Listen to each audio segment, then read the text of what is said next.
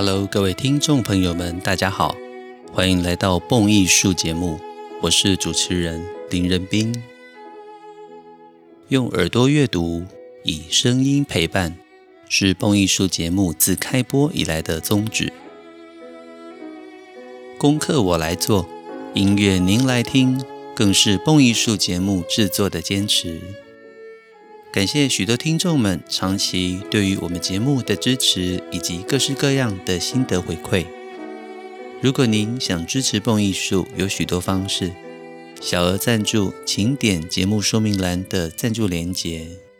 如果您想要成为蹦艺术之友，长期或者年度赞助蹦艺术，让蹦艺术团队拥有更稳定的经费，能够制播独家精致的音乐节目。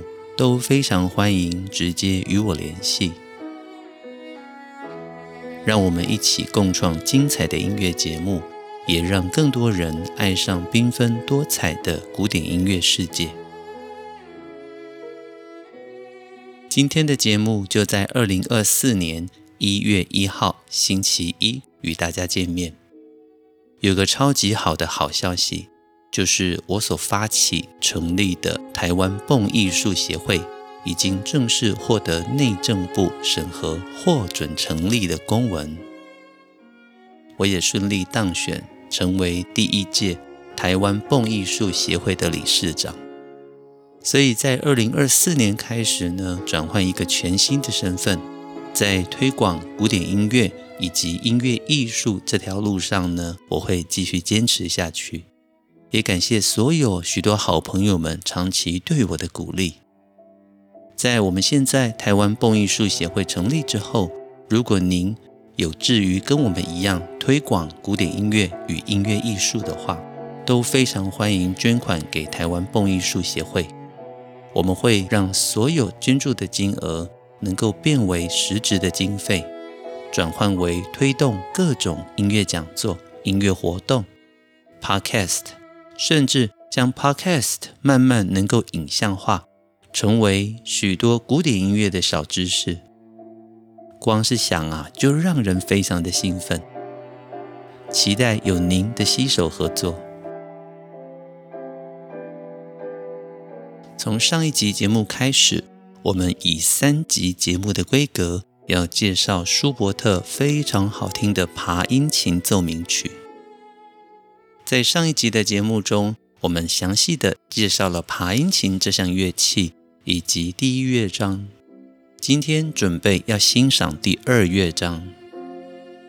在进入音乐之前呢，我想跟各位分享一点舒伯特的生平。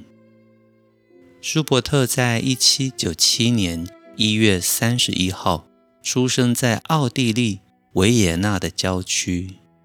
身为浪漫前期的作曲家，舒伯特其实非常的短命，他只活了三十一岁，年份是一七九七年到一八二八年。就在贝多芬一八二七年过世之后的隔一年，舒伯特也走了。但是在他短短三十一年的音乐生涯里面，他创作了好多好多的乐曲，有钢琴独奏曲、室内乐、交响曲，六百多首的艺术歌曲、合唱曲、宗教乐曲、歌剧、器乐曲，可以说包山包海。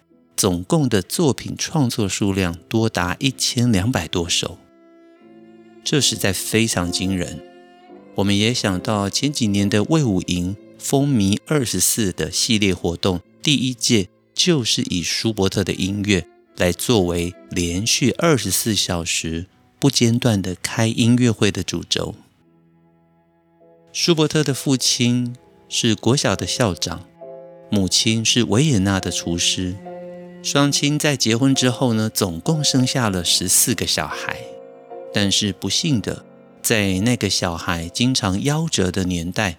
总共只有五个孩子活了下来，包括了舒伯特的三个哥哥，Ignaz、Ferdinand，还有 Carl，以及舒伯特的一位妹妹 Teresa，跟舒伯特。所以你看呐、啊，十四个孩子里面只有五个活了下来。在六岁的时候，舒伯特的父亲开始教导他小提琴跟音乐的相关知识。在父亲的建议之下，舒伯特被送到了唱诗班，在伊利滕塔尔这个地方。在这个时候，舒伯特学习了歌唱、小提琴、中提琴、钢琴、和声、对位等等的音乐基础教育课程。老师非常的称赞舒伯特的音乐才华，更曾经说过：“我开始要教他东西的时候，发现他居然都会了。最后我只好放弃，不教他，静静的听他唱歌，吃惊不已。”舒伯特似乎天生就对音乐有惊人的能力与学习能力。后来在一八零八年。舒伯特进入了维也纳皇家寄宿学校就读。当时这所学校里面有管弦乐团，于是擅长小提琴的舒伯特就担任了乐团首席，并且他有机会跟着当时的宫廷风琴师继续学习歌唱跟钢琴，甚至还接受了我们所熟知的萨里耶里，就是跟莫扎特同时代。在电影《阿玛迪斯》里面的那一位宫廷乐长萨里耶里，舒伯特也曾经跟他学过对位法。于是，在萨里耶里的教导之下，舒伯特更加的了解贝多芬、莫扎特、巴哈等等伟大作曲家的作品，这对他未来的作曲生涯影响非常的大。这个时候，一八一零年，舒伯特十三岁。开始了他的作曲之路。一路上，其实舒伯特的日子过得都算是挺辛苦的，因为他的家境不算有钱，尤其后来定居在维也纳的时候，他更是家徒四壁，有的时候穷到连买谱纸的钱都没有。这可能是现在我们在欣赏舒伯特的音乐的时候很难想象的一件事情。舒伯特成为了音乐教师，但是发觉担任教师生活的枯燥乏味之后，舒伯特在一八一七年辞去了教职工作，全心全意地投入音乐的创作。他想要当一位自由的作曲家 （freelancer），但是自由之路在舒伯特的时期仍然显得非常的困难，即使是贝多芬。也都需要贵族的资助，才能够让他维持傲气，不断地创作下去。舒伯特有没有这样子的一群支持者呢？答案是有的。舒伯特的一群好朋友们组成了舒伯特之友，名字是 Schubertiad，或者是德文 Schubertiaden。他们经常在舒伯特的朋友史潘家中举办沙龙音乐会，而这些朋友们知道舒伯特的生活过得不好，有的时候是慷慨解囊，有的时候是出资购买舒伯特的作品，有的时候是购买乐谱、谱纸等等相关的耗材来赞助舒伯特。也因此，舒伯特这一路上日子过得很清苦，但是，也是有很多的友情，而历史上关于舒伯特的死因所描写的，当然都是他在一八二三年的时候染上了梅毒。在当时没有抗生素的年代，几乎是无药可解，所以舒伯特只能够承受各种梅毒的相关症状。由于贫穷匮乏的关系，舒伯特忽视了治疗的需要。他只能过着消极的生活，因此在上一集的节目中，我们才会特别提到，舒伯特曾经都写下希望明天不要再醒过来了这么沮丧的话语。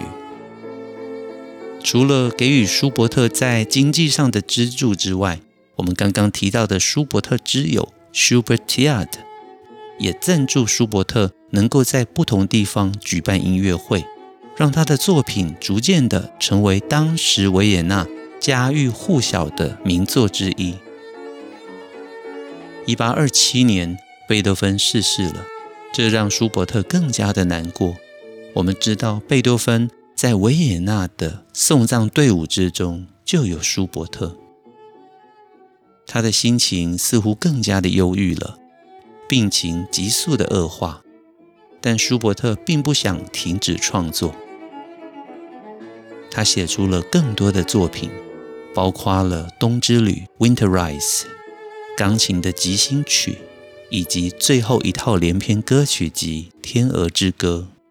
第九号交响曲伟大，四首连弹钢琴作品 F 小调的幻想曲 D 九四零，这些都是舒伯特晚年非常精华而动听的作品。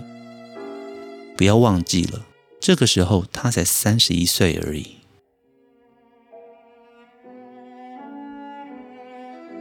在一八二八年，舒伯特得了伤寒，病况日益严重。终于在十一月十九日，他无法战胜病魔，年轻只有三十一岁的舒伯特就这样子离开了人世。他的好朋友们依照他临终时候的嘱托，把他安葬在贝多芬的坟墓旁边，并且在他的墓碑上刻着：“这里长眠着音乐上丰富的珍宝和完美的希望。”法兰兹·舒伯特安葬于此。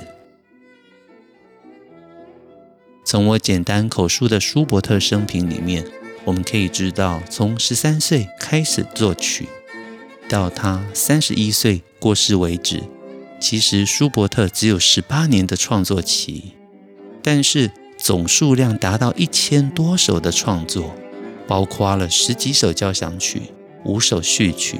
一百多首钢琴作品，六百多首艺术歌曲，宗教音乐、室内乐、弦乐四重奏、五重奏、小提琴奏鸣曲、钢琴奏鸣曲等等，你几乎很难想象，要写出这么大量的作品，十八年似乎都还嫌太少。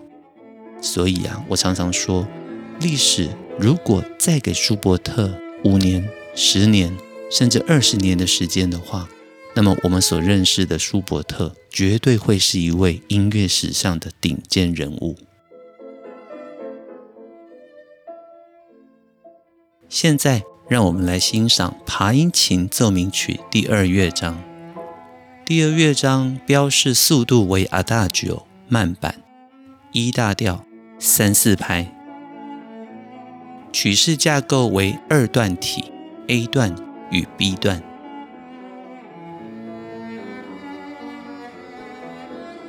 总共只有 A 段与 B 段两大段落。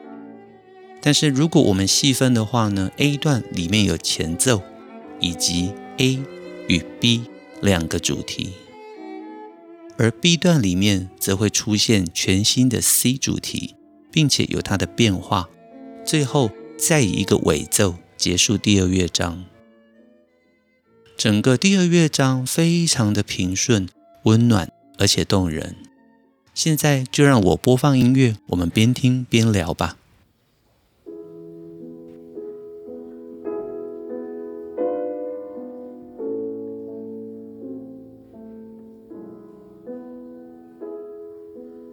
乐曲在钢琴平顺的爬音与左手低沉的低音中展开。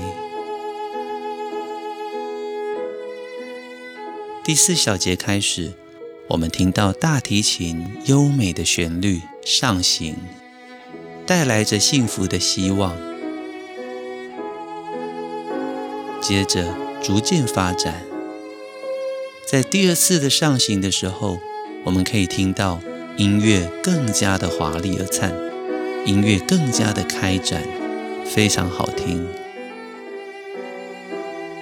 在第二乐章里面，我们可以听到随着音乐一句一句的演奏，它有着舒伯特最擅长的歌谣体以及美妙的旋律。钢琴的爬音加上大提琴美妙的旋律，让我们有一种如梦似幻的感觉。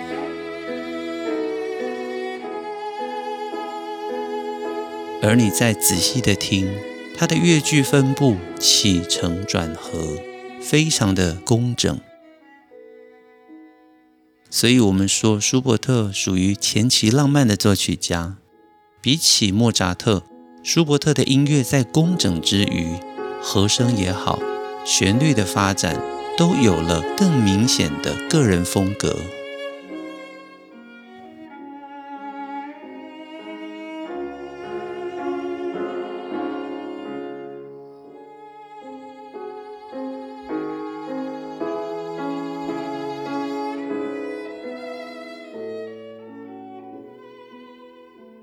在钢琴的同音反复之后，我们准备进入截然不同的和声。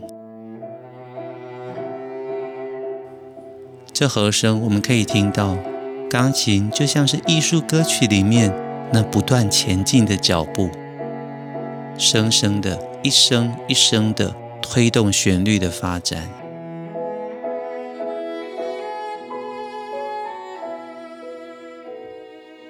在第二乐章里面，我们听到最能够比喻的，就是舒伯特的艺术歌曲了。所以，如果你将第二乐章想成这是爬音琴的艺术歌曲，或者大提琴的艺术歌曲，我觉得都是非常适合的。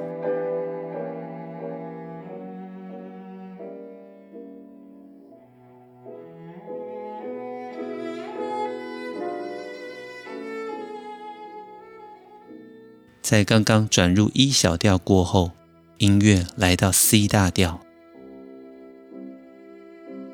这和声的推移实在太美太美了。经过 E 大调的主音跟属音之后，我们来到了低沉的低音，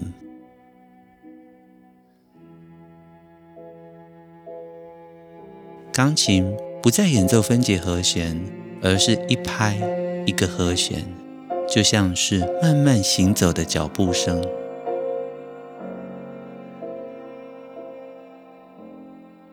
到达 E 大调的和声之后，我们仔细听，大提琴即将独奏。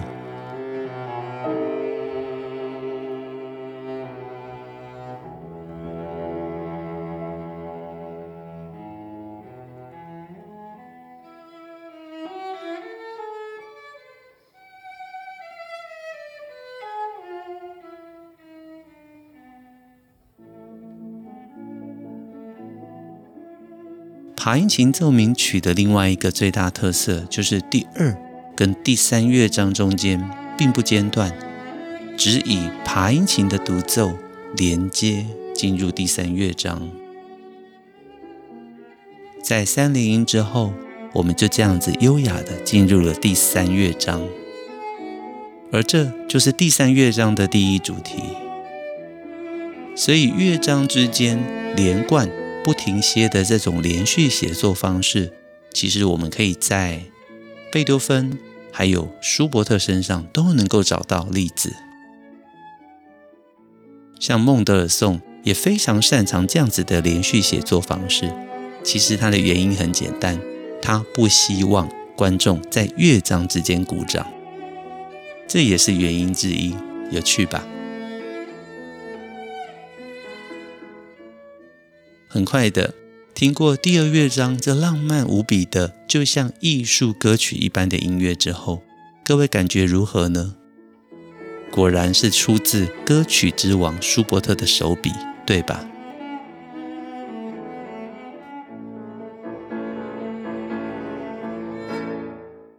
好快，听完音乐之后，又到了我们节目的尾声了。除了再次祝福大家二零二四年，新年快乐，身体健康之外呢，也要再次跟大家宣告，台湾蹦艺术协会已经正式成立了。如果对于我们台湾蹦艺术协会的音乐推广有兴趣，想要支持的话，都非常欢迎直接联系我，让我们一起共创更多精彩的音乐节目与音乐活动，让更多人爱上缤纷多彩的古典音乐世界。蹦艺术精彩的音乐内容，经得起时间的考验，更值得您一听再听，反复回味。让我们一起开卷古典音乐，也让您的世界充满乐趣与音乐的芬芳。我是主持人林仁斌，这里是蹦艺术，我们下周节目再见喽，拜拜。